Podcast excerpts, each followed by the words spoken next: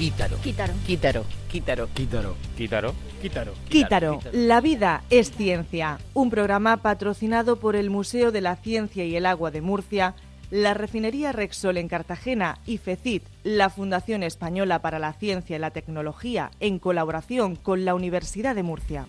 ¿Qué tal están? Muy buenos días. En Buenos Días Murcia, una mañana más hablamos de ciencia, lo hacemos con Quítaro, La vida es ciencia, y con esta sección dedicada en especial a los investigadores de la Universidad de Murcia. En concreto, esta mañana nos acompaña en el estudio José Antonio Ruiz Hernández, es director del Servicio de Psicología Aplicada de la Universidad de Murcia, el SEPA, y viene a hablarnos de este servicio, del trabajo que desarrollan en él y de las líneas de investigación que les ocupan. Muy buenos días. Muy buenos días. José Antonio, si le parece, empezamos presentando el servicio. Cuéntenos qué es ese servicio de psicología aplicada, el SEPA. Bueno, el SEPA es uno de los siete servicios asistenciales que tiene la Universidad de Murcia. La Universidad de Murcia tiene el Servicio Externo de Ciencia y Técnicas Forenses, el Hospital Veterinario, la Clínica Odontológica, la Clínica de Visión Integral, el Centro de Medicina Deportiva, el SEPRODIAT y eh, el Servicio de Psicología Aplicada. El Servicio de Psicología Aplicada eh, se aprobó sus estatutos en el año 2001 y desde entonces pues venimos dando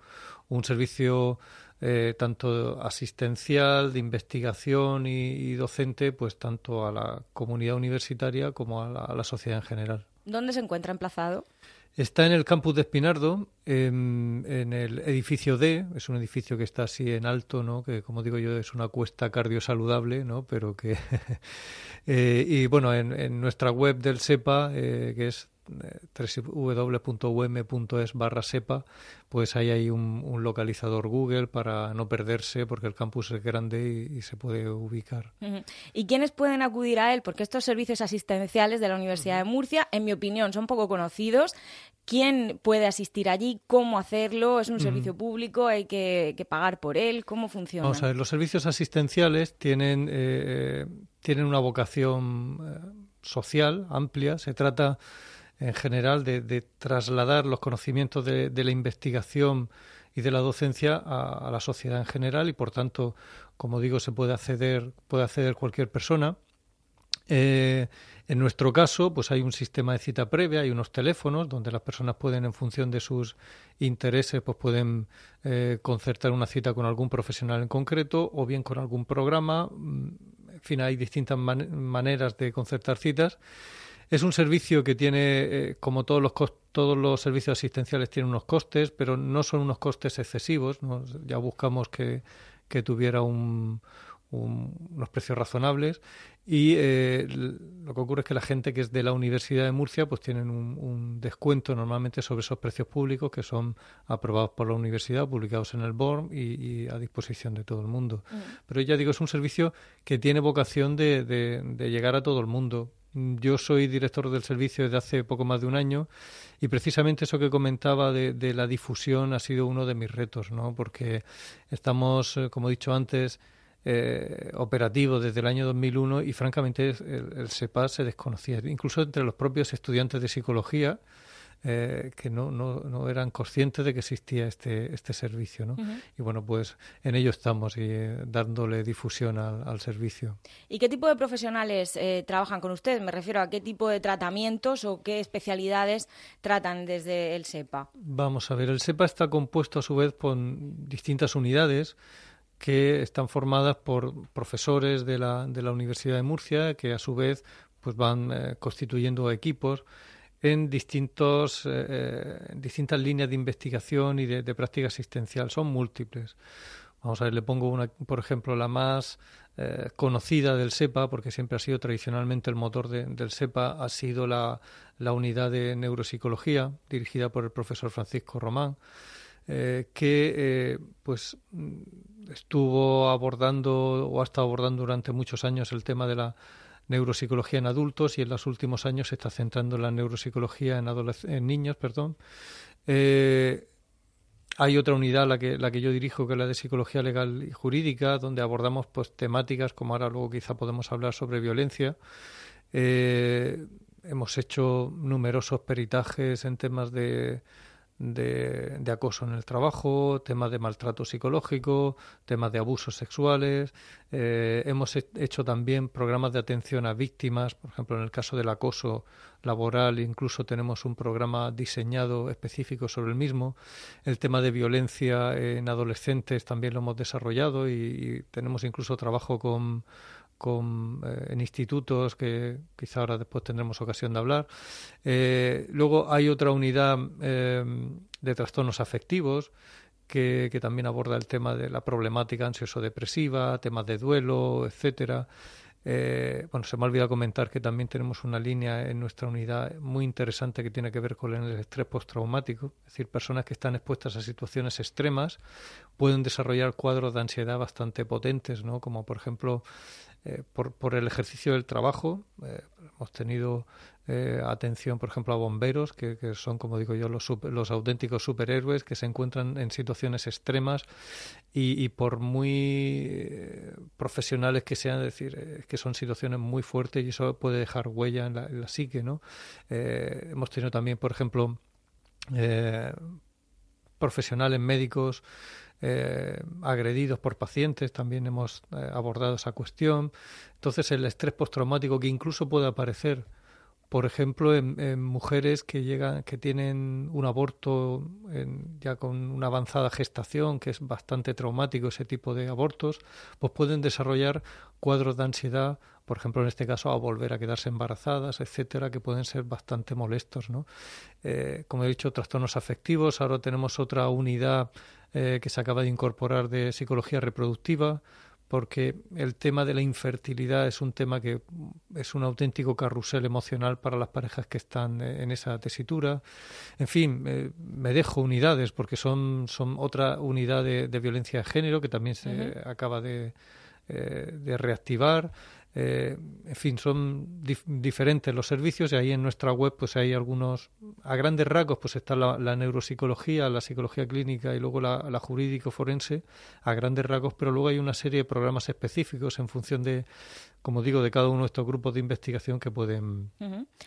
Esa página web que mencionaba es www.um.es barra web barra sepa. Pueden ustedes informarse ahí, entrar a la web y ver pues todo esto que nos está contando José Antonio Ruiz Hernández, incluso pues para cerrar esas citas, si lo consideran interesante, si quieren asistir a este servicio de psicología aplicada de la Universidad de Murcia, pues ahí tienen toda la información que necesitan. Se la repito, www.um.es barra web barra sepa.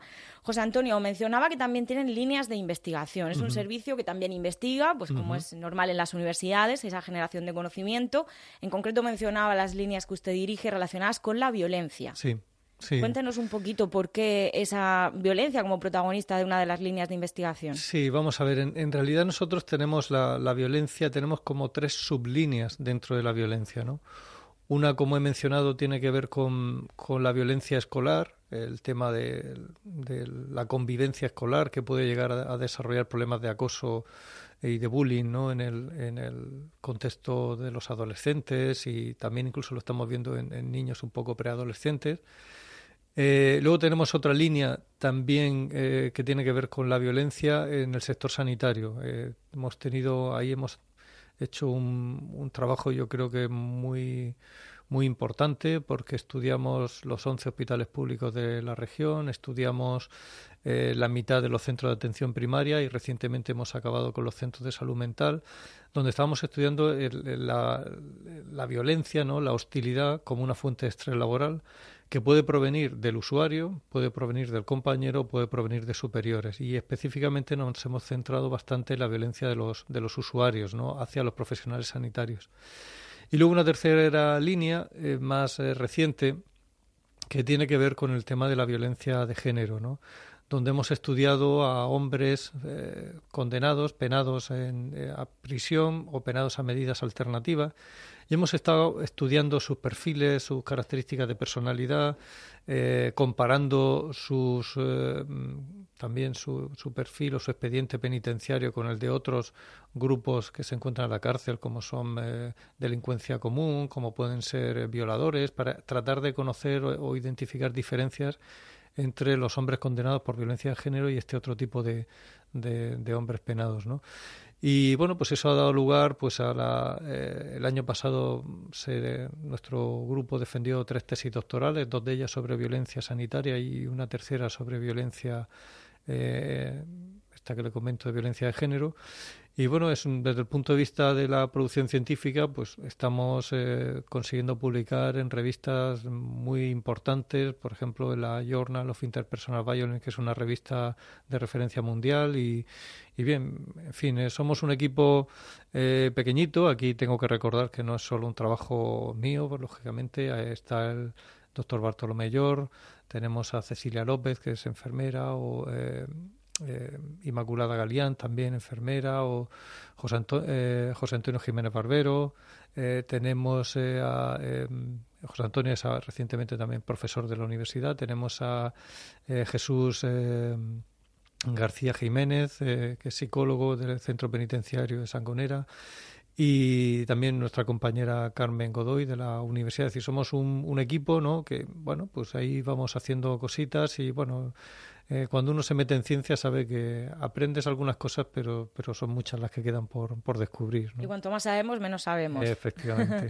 ha mencionado la violencia como una línea de investigación en tres ámbitos muy distintos, pero guardan un patrón. ¿Esta violencia guarda un patrón de alguna manera desde el punto de vista del tratamiento psicológico en niños, adolescentes, como decía, o relacionado con la violencia de género? ¿Son ámbitos radicalmente distintos? Son, son muy diferentes. Vamos a ver, el, si, si entendemos la agresión, la violencia, violencia como un, fenómeno interpersonal, yo siempre digo que formas mucho más divertidas de relacionarse, pero la violencia también es una de ellas, pues ahí sí que podemos encontrar ciertos componentes, factores generales que precipitan o desencadenan una agresión, pero luego, lógicamente, la ciencia, cuando, conforme vas aterrizando en un campo concreto, pues la, la, la, especificidad de ese campo también se va imponiendo, ¿no? Y a veces un mismo campo tiene también muchos matices. Por ejemplo, en el tema de la violencia de género hemos encontrado distintos perfiles de riesgo en hombres, ¿no? Y en el tema de la, de la violencia en sanitarios no es lo mismo la violencia que se puede ejercer de, o las características de la violencia que puede provenir del usuario de las características que puede venir de la violencia de un compañero. Es decir, hay algunos aspectos comunes, por ejemplo, el transfer de excitación, que es un, tiene que ver con el hecho de que como a veces eh, el estrés en un terreno nos lleva a desencadenar o, agredir en otro momento, en otro tiempo distinto, ¿no? Eso es común, pero ya digo, hay, hay matices eh, diferentes que, bueno, si, si tenemos tiempo, si quiere, le puedo comentar de, alguno de ellos en concreto. no sé si tiene alguna eh, porque son tres líneas, ya digo, muy... Sí, son tres líneas. A mí lo que más me, llama la atención de alguna forma es no solamente esa función de la universidad como generadora de conocimiento, sino también como preventiva, porque bueno, una de sus características en todas las líneas de investigación es que al final la finalidad era conseguir prevenir el acoso escolar, la violencia de género, la violencia en los centros sanitarios. Esa ha sido su máxima, podemos decir. Sí, vamos a ver, en el ámbito de los centros escolares, eh, pues eh, ya desde hace algunos años hemos desarrollado un programa de intervención que se llama Cuenta conmigo, que viene, va dirigido a eh, trabajar con adolescentes para generarle actitudes contrarias al uso de la violencia en centros educativos y por tanto estamos ya trabajando ahí y tenemos acabamos de, terminar en, varios centros de, de, poner en marcha el programa. La idea es seguir creciendo ese programa. Vamos a desarrollar un, un manual de uso, queremos ver si podemos darle difusión e incluso si, si se considera de interés, pues ver si conseguimos implantarlo en toda la región, porque lo bueno de este programa es que lo hemos estudiado experimentalmente y hemos comprobado que genera beneficios. ¿no? En el ámbito de la, de, por ejemplo, la violencia de género, una de, de, las principales conclusiones que hemos obtenido es que los, los, hombres con mayor riesgo de reincidencia de la violencia son hombres que tienen eh, trastornos de personalidad. Los trastornos de personalidad, si no se interviene sobre ellos, pues uno puede ir a la cárcel, mm, estar años condenado y salir con sin cambiar nada, ¿no? Entonces, yo creo que una de las mejores maneras de prevenir la violencia de género, pues es precisamente sobre aquellos hombres que ya tenemos identificado como que son potencialmente peligrosos, pues abordarlo, ¿no? Y, abordarlo de manera específica. Como hemos dicho, hemos identificado varios perfiles, ¿no? Y, eso supone trabajar con ellos de manera eh, concreta, ¿no? En eso estamos. Ahora mismo tenemos en marcha un, proyecto que está que acaba de empezar porque eh, problema de, de, la violencia de género muy compleja muy complejo, perdón, y nos encontramos, por ejemplo, que, que, a veces recurriendo al fenómeno de actitudes machistas, la violencia machista, parece que explicamos explicamos el asunto, pero lo cierto es que cuando uno estudia las actitudes machistas y compara las actitudes machistas de hombres que están en la cárcel con las actitudes machistas de hombres que no están en la cárcel, es decir, penados a, medidas alternativas, con las actitudes machistas de hombres que de población general, nos encontramos que prácticamente no hay diferencias. Con lo cual, eh, eh, las actitudes machistas no son lo que define lo que verdaderamente genera un riesgo. Es decir, hay, otro, hay otras variables, ¿no? Y, entonces, pues estamos un poco en esa línea. Queremos, eh, estamos haciendo grupos de discusión con hombres en la cárcel para conocer cómo viven ellos ese, ese momento de agredir a su pareja, cómo lo vivencian, cómo lo entienden, cómo lo explican.